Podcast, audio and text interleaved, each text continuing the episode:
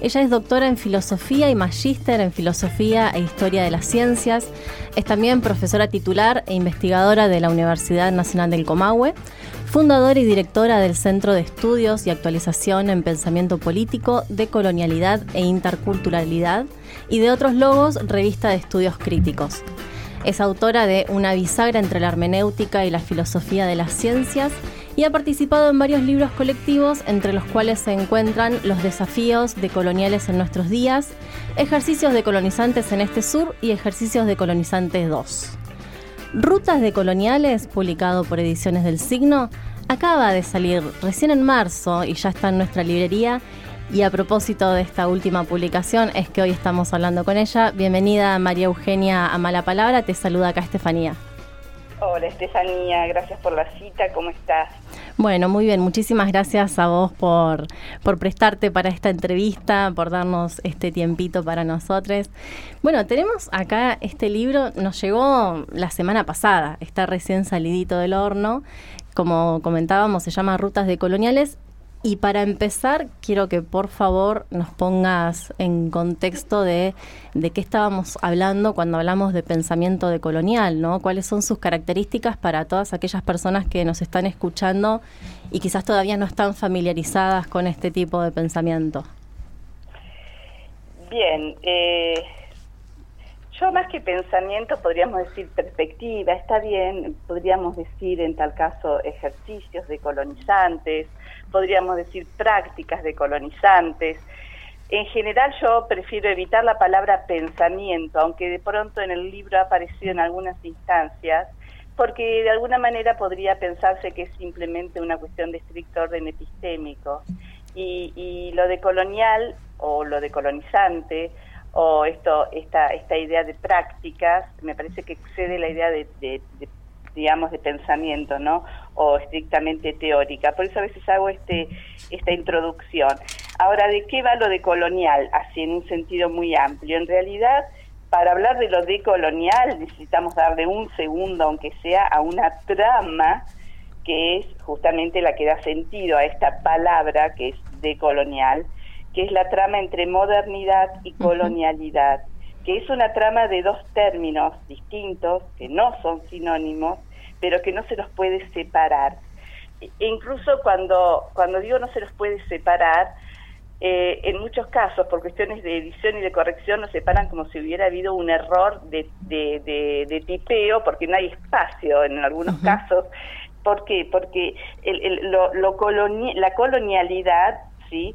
es la condición de posibilidad de ese despliegue moderno que ha sido tan celebrado en, en, tantos ámbitos y que lo que nosotros podemos mostrar desde la decolonialidad es el reverso, que es justamente mostrar la modernidad en, en su rostro eh, siniestro, en su rostro brutal, en su rostro eh, tanatológico. Entonces, esto de qué va lo decolonial o qué es lo decolonial o cómo se puede entender la decolonialidad, que no es algo así como esta cosa, la decolonialidad, sino que es algo que está todo el tiempo en una dinámica permanente, lo que hace es visibilizar esta imposibilidad de escindir modernidad y colonialidad, entendiendo por colonialidad una lógica, y esa lógica lo que logra, lo que hace es imprimir en el otro, en este caso no moderno, no europeo, un sentimiento de irreversible,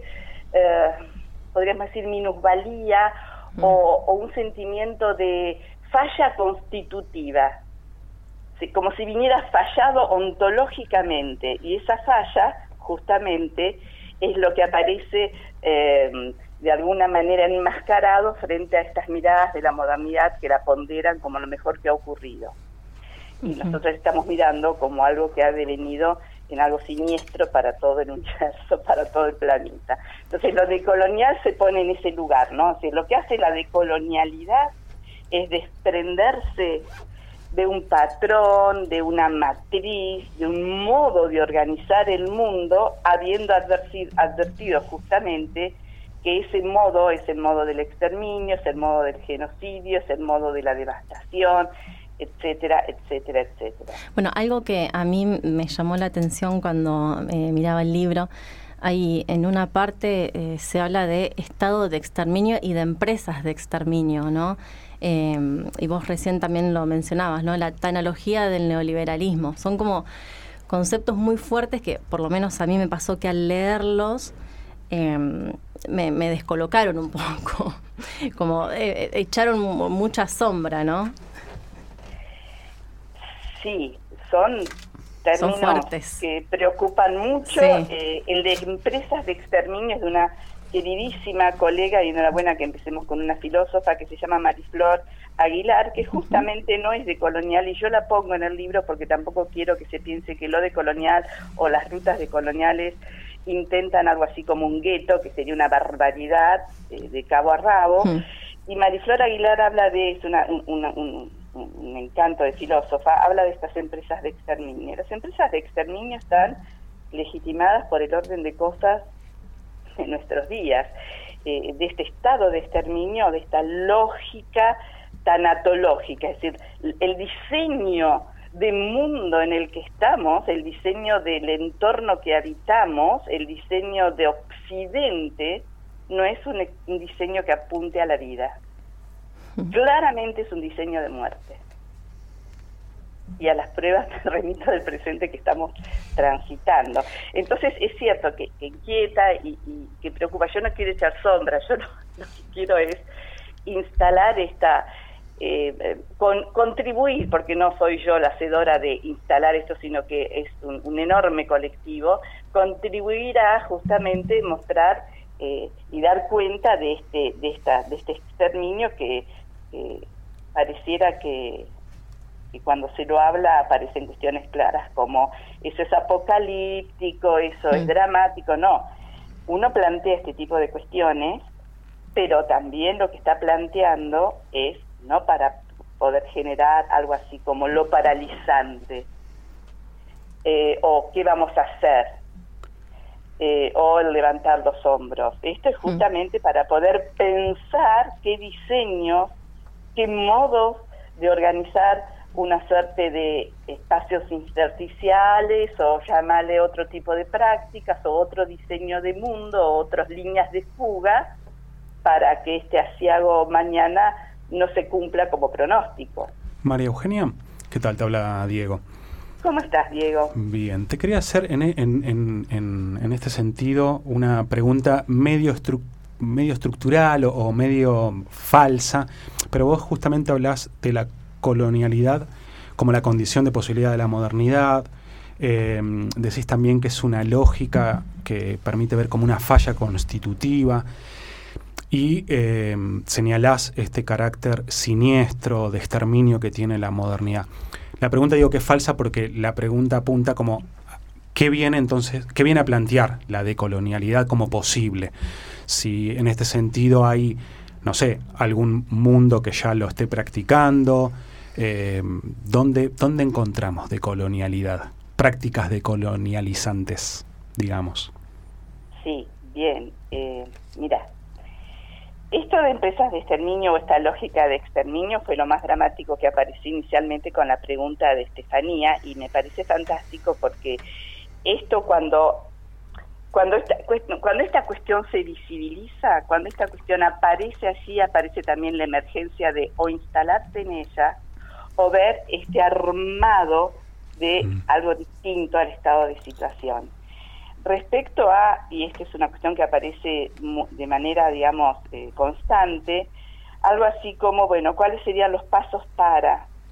Eh, yo no los tengo, yo lo que tengo es la posibilidad de dar cuenta de ciertas rutas que en tal caso posibilitarían pensar en la organización de esos pasos o de esos caminos o de esos senderos. Pero claramente, claramente, hay escenarios donde esto se está practicando.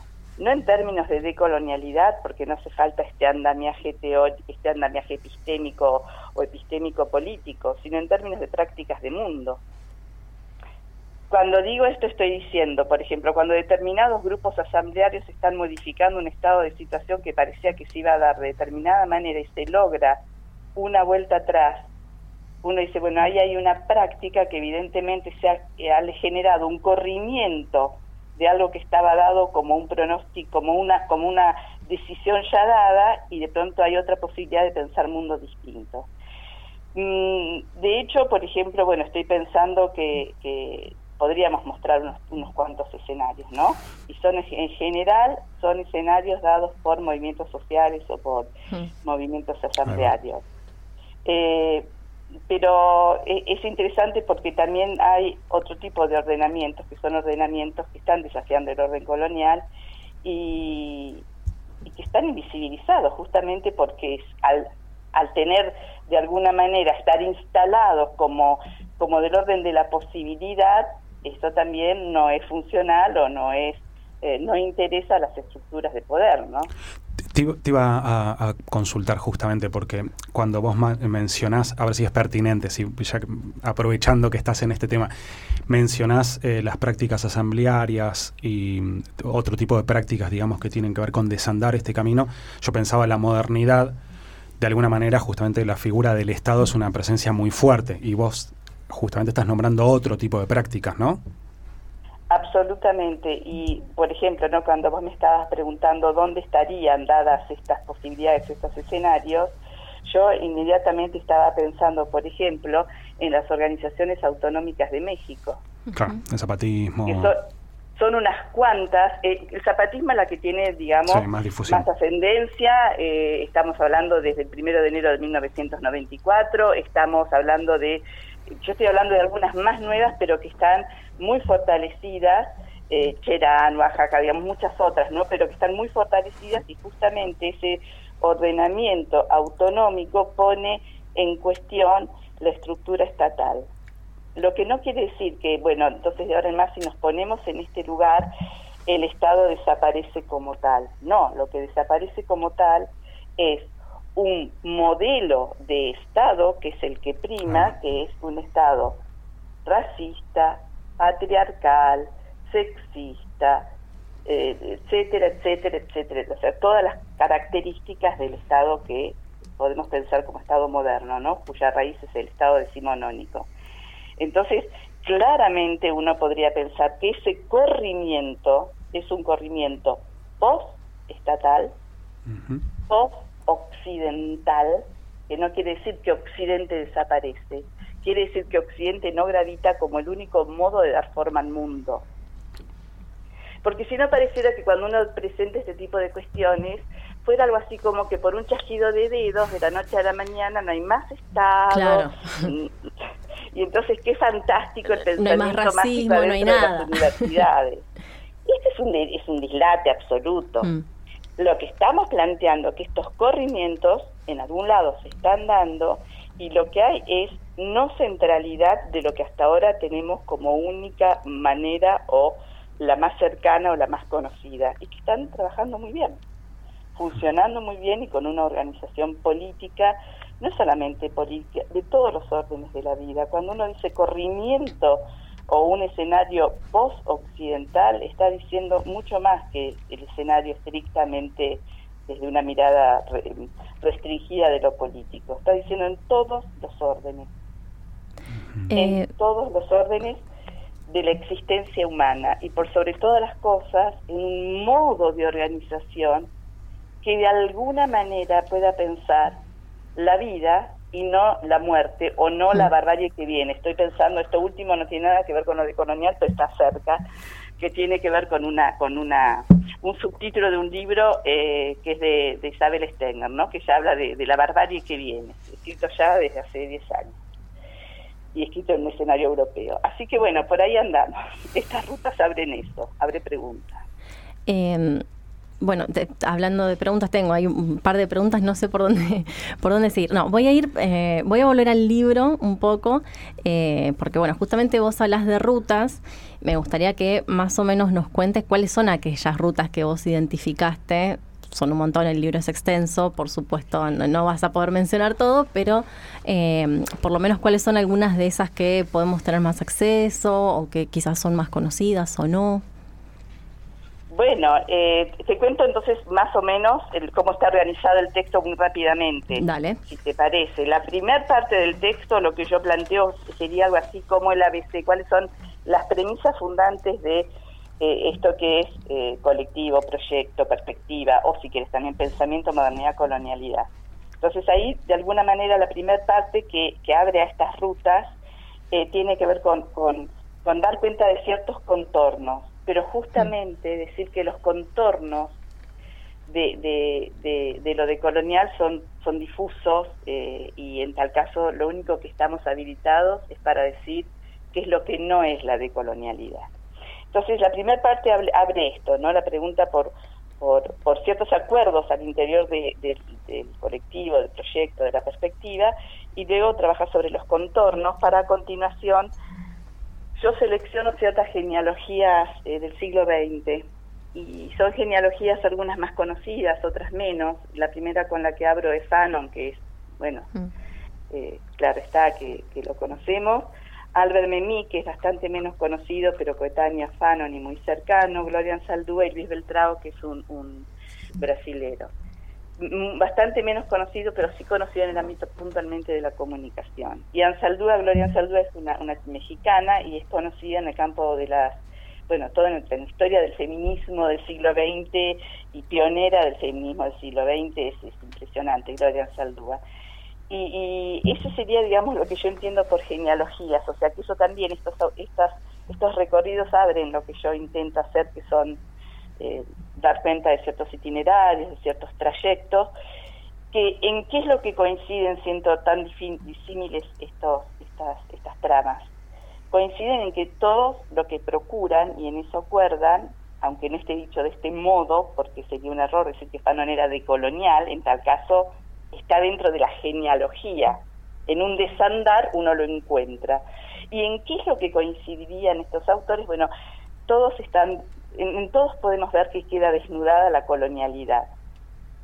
Queda desnudada la, la colonialidad y los estragos modernos. Hmm. Entonces, en ese sentido me, gustó esta selección y por eso la planteé para a continuación pasar a lo que entiendo son coincidencias o puntos que podrían entrar en diálogo de, tres perspectivas, capaz que la más conocida sea la de la de Boaventura de Sousa Santos y, de Miñolo.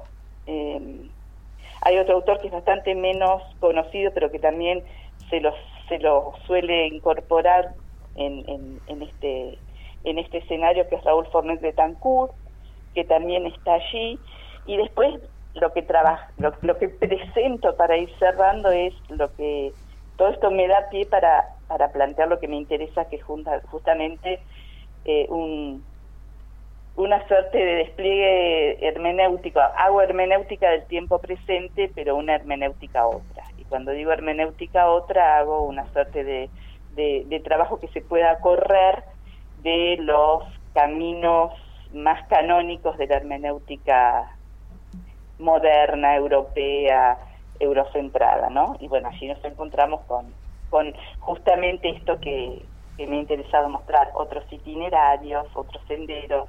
El desprendimiento, ¿no? Exacto. Porque, porque eh, eh, esta idea de desprendimiento, esta idea de desenganche, eh, eh, esta idea es muy fuerte porque en ese desprendimiento está la, impugnación a la matriz o al patrón de poder moderno colonial. Entonces, bueno, eh, eh, ese, sería el corrimiento, ese sería el desplazamiento de qué de esta matriz, de qué de ese patrón de poder. Y entonces, bueno, todos estos autores y todos estos recorridos y estos trayectos me posibilitan dejar la colon eh, sí, eso, dejar la colonialidad a la intemperie. Ahí está. Bien, y hablando de desprendimiento y, de cuestionar el poder y demás, quiero consultarte, eh, vos como docente de la universidad, eh, ¿cómo viste, em, este, cómo acogió la universidad, la academia en general, la, la incorporación de esta perspectiva descolonial, teniendo en cuenta que eh, la europea tiene bueno muchos más siglos de historia y mucho más peso en la formación de profesionales de sobre todo de las bueno de, muchísimas carreras pero de las de humanidades no que, hubo resistencias o hay incluso hoy resistencias está completamente incorporado. Cómo lo atravesaste vos como docente Ah, qué lindo todo lo que me te, te, compliqué la... no, no me la complicaste. Lo que estás preguntando es interesantísimo, Estefanía, y gracias. Eh, lo que te pido es que me interrumpa porque tengo mucho para decir. No, es fantástico. Lo que preguntaste es fantástico. Mira, yo, yo estoy aquí en estos, en estos recorridos hace década y media aproximadamente. ¿Sí? Obviamente que en su momento, eh, que no es lo mismo que en este momento, en, cuando yo comienzo con todo esto, eh, entrar a modificar programas de cátedra, eh, de hecho yo dicto una materia que se llama eh, Problemas de la Filosofía, y los, no, es historia de la filosofía ni es introducción a la filosofía, es problemas de la filosofía, mm. y otra cátedra que se llama Filosofía Social y Política, y cuando yo me veo con todo esto, lo primero que aparece es un corrimiento de la estela, eh, un, primero un desprendimiento que tiene que ver con, con mi propio hacer, eh, con un disgusto, digamos, ¿no? Un disgusto respecto, y eso está en el libro, los mandatos académicos. Eh, mandatos académicos que en gran medida lo que implican siempre es eh, contribuir a gestar y generar un canon, ¿sí?, gestar y generar y, y, y, eh, eh, y, ese canon es el que de alguna manera está allí, ¿no? En, un determinado derrotero, ya sea en, todos los campos hay un canon. Cuando cuando yo me veo de cara a este a esta, a esta necesidad también de torcer mi propio modo de, de, inteligir el, la propia actividad filosófica, obviamente eso también gravita y repercute en los diseños de los programas de cátedra. Y un programa de cátedra, como una de las cátedras que yo tengo, que es Filosofía Social y Política, obviamente que hay, hay eh, contenidos, contenidos mínimos por plan de carrera que uno tiene de alguna manera que respetar. Pero una cosa es respetar con pleitesía y otra cosa es volverse eh, eh, poner en cuestión, o sea, enseñar esos contenidos mínimos, pero poner en cuestión por qué esos contenidos mínimos han de ser justamente los que se establecen con carácter obligatorio y qué posibilidad de corrimientos hay respecto a ellos sin por eso evitarlos, muy por el contrario. Entonces, bueno, eso eso fue, digamos, una cosa muy interesante en términos en términos de aula, de lo más inmediato que uno como, como docente, que, es una actividad maravillosa, tiene a mano. Pero también hay algo bastante más importante que es de qué manera eh, se empezó a circular esto que es la decolonialidad. Por eso mm, yo me vi con, con digamos, con, con gusto lo que aparece en la contratapa del libro cuando dice, frente a la dispersión actual en el uso y entendimiento de lo de colonial, porque de pronto todo, toda la, en, gran medida, no toda, pero en gran medida, apareció una clara oposición a esto que era la decolonialidad, por otro lado apareció una suerte de, hoy somos todos decoloniales, mm. yo no tengo la menor idea de qué quiere decir somos decoloniales. no tengo... Suena a frase para remera. ¿No? Ah, eso es terrible. Es, terrible. Es más, yo di un seminario de giro de colonial desde el año 2009. Lo primero con lo que abro, 2008, es no me pregunten qué es lo de colonial, porque si creen que hay una definición que cierra y es fantástica, entonces estamos en problemas. Estamos repitiendo una práctica moderna colonial al interior de la universidad, de la práctica de, de aula, ¿no? Entonces, bueno, por eso digo, eh, también hubo algo así como que de pronto todo se tiñó de, decolonialidad y entonces hubo una suerte de lo de coloniales filosofía de la liberación, lo de coloniales filosofía latinoamericana, lo de coloniales, no tengo la menor idea de esas extensiones fabulosas que de pronto se realizaron y entonces en un momento me vi en una suerte de necesidad de hablar de los contornos. Y entonces, ¿por qué? Porque eso estaba ocurriendo al interior de la universidad. Eh, allá por finales de los 90, pasó algo, yo recuerdo que pasó algo similar con Foucault. Absolutamente todo estaba en una suerte de eh, gran paraguas bajo y, y, se producen a veces ciertos desatinos en esa suerte de extensión, ¿no? Mm. Y bueno, entonces al interior de la universidad esto ocurrió, eh, estos serían, digamos, algunos comentarios de situaciones que yo puedo eh, dar cuenta en términos de, pues la primera es absolutamente vivencial, ¿no? De lo que pasa dentro de, un intento de, dando cuenta de aquello que es menester dar cuenta, también provocar ese, esa suerte de desprendimiento o de desobediencia eh, en el mismo momento que uno está en el planteamiento, ¿no? Y eso es eh, también muy inquietante para el estudiantado y para el alumnado. Bueno, interesante porque es lo que en, la universidad también buscamos, ¿no? Que nos hagan inquietar, ¿no? Que nos hagan reflexionar. Sí, exactamente, digamos. Yo sé que lo, eh, lo, lo, que sí puedo decir es que eh, yo sé generar en el estudiante una suerte de enorme insatisfacción. Yo le digo a los estudiantes, si yo termino una cursada y ustedes dicen que entendieron absolutamente todo y que todo está claro como el agua, para mí es un fracaso absoluto. Lo, lo, interesante es que queden esto, ¿no? Que queden las rutas abiertas, pero que no estén cerrando y que entonces los recorridos cada uno tenga que ir viendo qué hacer ahora con esto. Y ayer me pasó justamente eh, eso en una clase, una clase que supuestamente son tres horas, yo no doy tres horas de, virtualidad, doy dos horas y media, y ya es muchísimo. Y, ayer terminé y, una palabra que apareció en un estudiante fue me quedo muy inquieto. y para mí fue fabuloso, fue fantástico, un premio, un premio. Entonces, sí, eh, eso, es, eso es algo que, me parece interesante que, que se recupere, pero que se recupere también esto último que dije que está en el reverso, ¿no? que hay una suerte de de, no yo no diría que, que es equivocada, sí digo que hay una dispersión en su uso. Eh. y entonces, bueno, por eso me vi obligada de... Me, me, me, me parece interesante hacer estas, estas precisiones que están eh, en la parte de contornos, ¿no? La parte de contornos está bien, bien comienza el texto.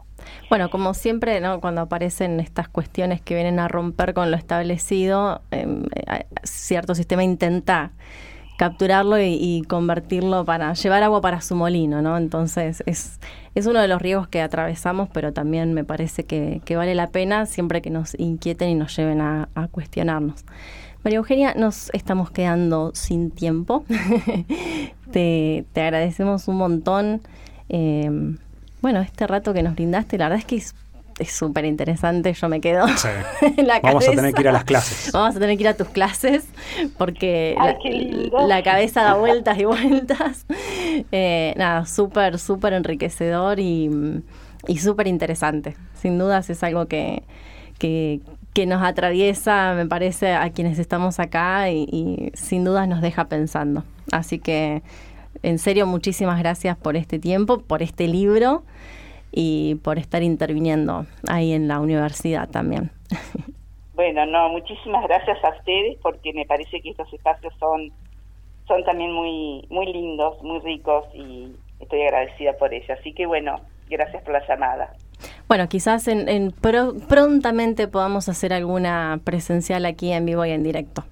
Ojalá. Ay, sería tan lindo.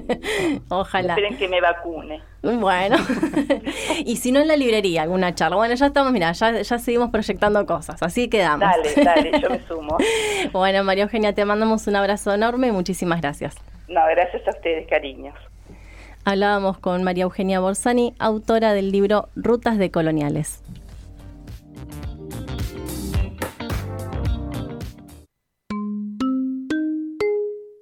Yo la pregunta es que ahora me hago, ¿no? Eh, ¿Por qué